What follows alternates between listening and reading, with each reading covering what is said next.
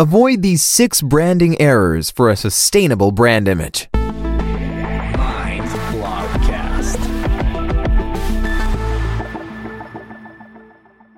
If you'd rather have your marketing vision turn into a brilliant reality rather than a disappointing flop, this blogcast about successful brand management is for you.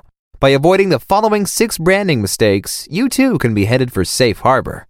After all, that's what it's all about. In the 1990s, brand icon Harley Davidson tried selling an eau de toilette under the name Hot Road. So, what could be wrong with that? Well, turns out quite a few things. Check it out. Normally, well known and popular brands like Apple or Disney can make any product desirable simply by slapping their logo onto it. Apple, for example, could make nearly any electronic device and people would most likely buy it.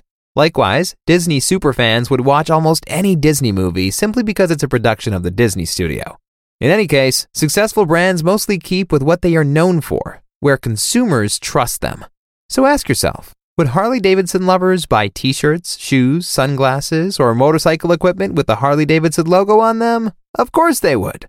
But perfume? Harley's perfume product description didn't exactly draw in the customers either because Harley Davidson users are less likely to be looking for a heady aromatic blend to start your day the right way. They would definitely have done better if they had really understood their target group by sampling before the perfume launch. The customers would have discouraged Harley from the perfume idea and perhaps have led them to a completely different market opportunity. The approach of the push strategy as implemented by Harley Davidson was and is the wrong way, especially in today's world. Due to saturation in the market, companies are dependent on cooperation or co creation with consumers like never before to offer even better products and services. Today, consumers are not just customers, but customers who have a say in how a brand develops. A win win situation on both sides only comes about when a pull strategy is pursued. Top managers confirm this approach. Mind recommends a customer centric brand marketing strategy to ensure that you are successful in building your brand. However, even then you can fall into marketing pitfalls more often than intended. To minimize that from occurring, we suggest six tips and tricks to avoid common pitfalls. We'll show you six different dangers and how to best avoid them. Use our information, tips, and case studies. Let's start with the first mistake you could make, but don't have to make, courtesy of our tip to forewarn you. Number one, not communicating authentically. The strategy pyramid contains the value proposition, vision, mission, values, objectives, and concrete planning of the marketing measures. It is the basis of every entrepreneurial action. Like a spoon for a cook, this pyramid is the most important tool for business leaders and visionaries because it sets the direction and influences large as well as small marketing activities. On top, we have resonance, relationships. What about you and me? Then we have judgments and feelings, response. What about you? Then we have performance and imagery, meaning, what are you? And then finally, salience, identity, who are you? An authentic behavior, especially in a business context and especially in social media, means to create an image of how you want to be perceived by the outside world. It remains to be seen whether this has anything to do with authenticity. In any case, your statements and actions must be consistent in order to maintain a uniform image to the outside world. The pyramid strategy supports this project. Consumers pay very close attention to whether your words are followed by deeds or whether your promises are not just hot air. The 4Ocean brand was in need of discussion. Your marketing activities seem to be controversial, as a customer found out. Is the 4Ocean bracelet a scam? That's a question that YouTuber Danye Har posed. In the comment section of Danye's, there were video links from 4Ocean, the brand's response to Danye's video, and Danye's second reaction. Whether fraud or not, as a company, you should avoid getting involved in such a firefight. The case of 4Ocean is really unattractive, as its entire existence is being questioned, as is the way it does business. What can we learn from this? Well, never pretend to be something you are not, because the truth will come to light sooner or later and leave a bad impression and a sense of inauthenticity. Your entire way of doing business could be questioned, these drawbacks can be overcome, but not without significant effort, time, and goodwill by your team. Number two, choosing unsuitable products and partnerships. As mentioned earlier, we recommend you create your strategy based on your value proposition and business objectives. However, to move forward in planning and action, the marketing mix is used. With the help of this tool, you can determine concrete measures in four different areas product, price, place, and promotion. The four P's. But the most important aspect of the marketing mix is and will always be the product. Lacking a persuasive product, one that does not generate any concrete added value, makes it difficult to be successful in the long run. In 2013 and 2014, Oreo experimented with a new flavor and brought Oreo watermelon to supermarket shelves. People were not enthusiastic at all. Instead, numerous funny product tests were conducted on YouTube, but not to the benefit of the Oreo company. A product partnership that also had to be buried was that of Shell and Lego. Although the partnership lasted over 50 years, the company split up in 2011, triggered by a Greenpeace video that was shared a million times and criticized the collaboration between the two brands. Greenpeace found it ethically incorrect to let children play with toys bearing the name of a questionable petroleum company. This was due to Shell's aggressive oil drilling in the Arctic and other unsafe environmental practices of the past. What can we learn from this? Ask yourself honestly whether some products are sensible additions to your product portfolio and are desired by customers.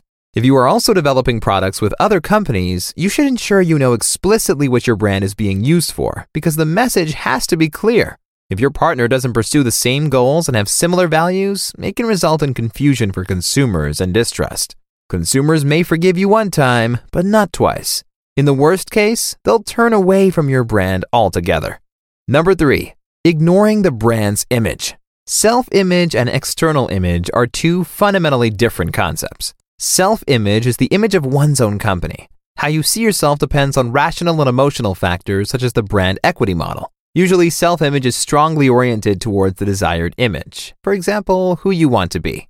Of course, you want to implant this wishful thinking into the minds of your target audience, but it's not that simple because your target group usually already has a certain image of you, which is called an external image.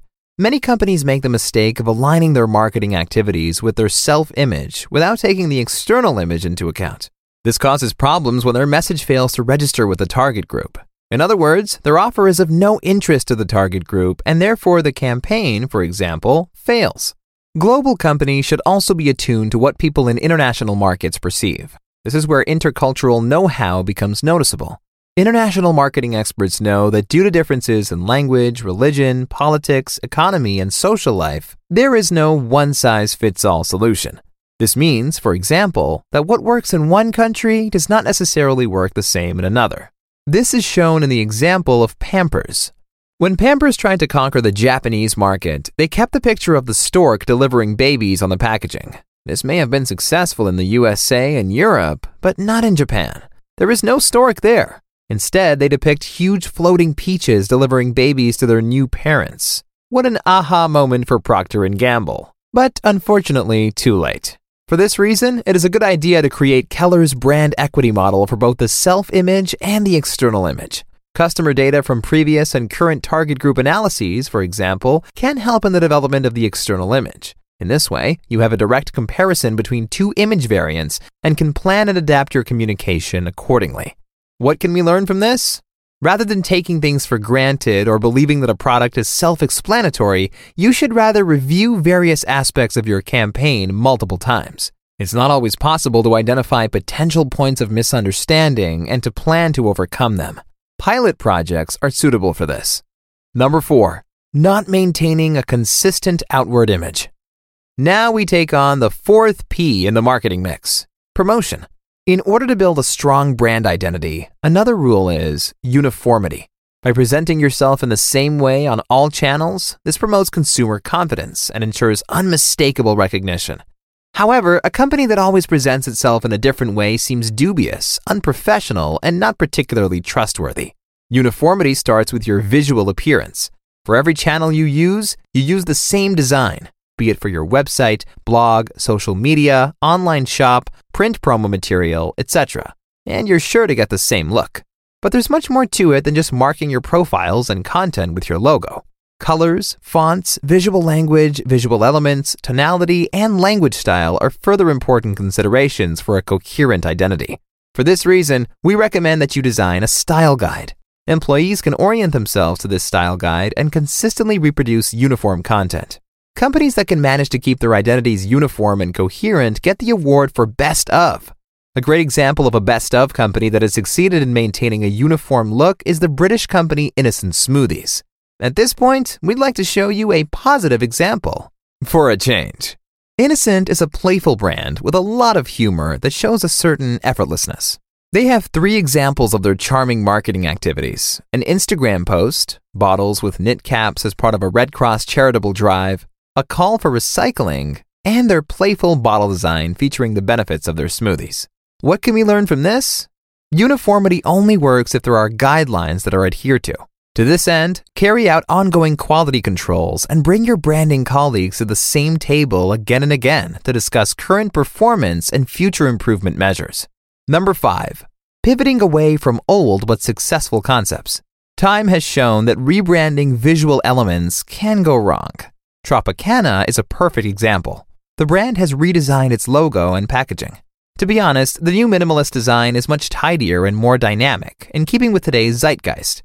However, the revised self betrayal no longer has much to do with the original. The bold, curved Tropicana lettering, the orange with the straw, and the slogan Pure Premium have disappeared. All gone. Where has Tropicana's identity gone? That's what consumers have been asking themselves. Sales figures suddenly plunged by 20%. PepsiCo, Tropicana's parent company, reversed the change and reintroduced the old packaging.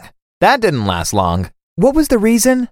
Consumers were used to seeing the old design and had cultivated a very emotional relationship with the brand. They simply didn't recognize their beloved Tropicana soft drink anymore. What can we learn from it? Don't go too far into left field during a visual rebranding. Stay true to yourself and take into consideration the external image i.e., how your customers see your product in your decision. In general, it always makes sense to retain distinctive design elements like logo, typography, slogan, image, and icon in the same or a similar form. Number 6. Chasing the latest trends. Every year, there are new design trends that are even better, more beautiful, and hipper. We understand that you're afraid of looking old fashioned, but you should look at these trends as a source of inspiration rather than turning your corporate identity upside down every year. If you run with the trends anyway, you run the risk of projecting an unreliable image and possibly deviating too much from the original image of your brand. This gives you a very erratic and untrustworthy impression. How can you still expect customers to trust your value proposition? Ideally, however, you will have created a brand that is so robust and timeless that it survives fashion trends and yet doesn't age. What can we learn from it? Plan for the long term rather than thinking in terms of short term goals. After all, your brand should be a survivor. You and your brand have come to stay. Products hardly differ anymore, and saturation of the market is what's to blame. With all the confusion and the sensory overload, brands offer the only differentiation. Branding experts have been and will be even more busy in the future to create a unique and uncopyable brand with a strongly committed following. That is the challenge. Do you accept the challenge? Then let's get on with it. The best way to get started is to check your company for our six mistakes. Don't forget one thing find a good balance between listening to your target group and staying true to yourself. That's what counts. You can do it. Would you also like to know how videos enrich your branding? No problem. We at Mind have the answer for you. If you are interested, please contact us for a free and non binding consultation.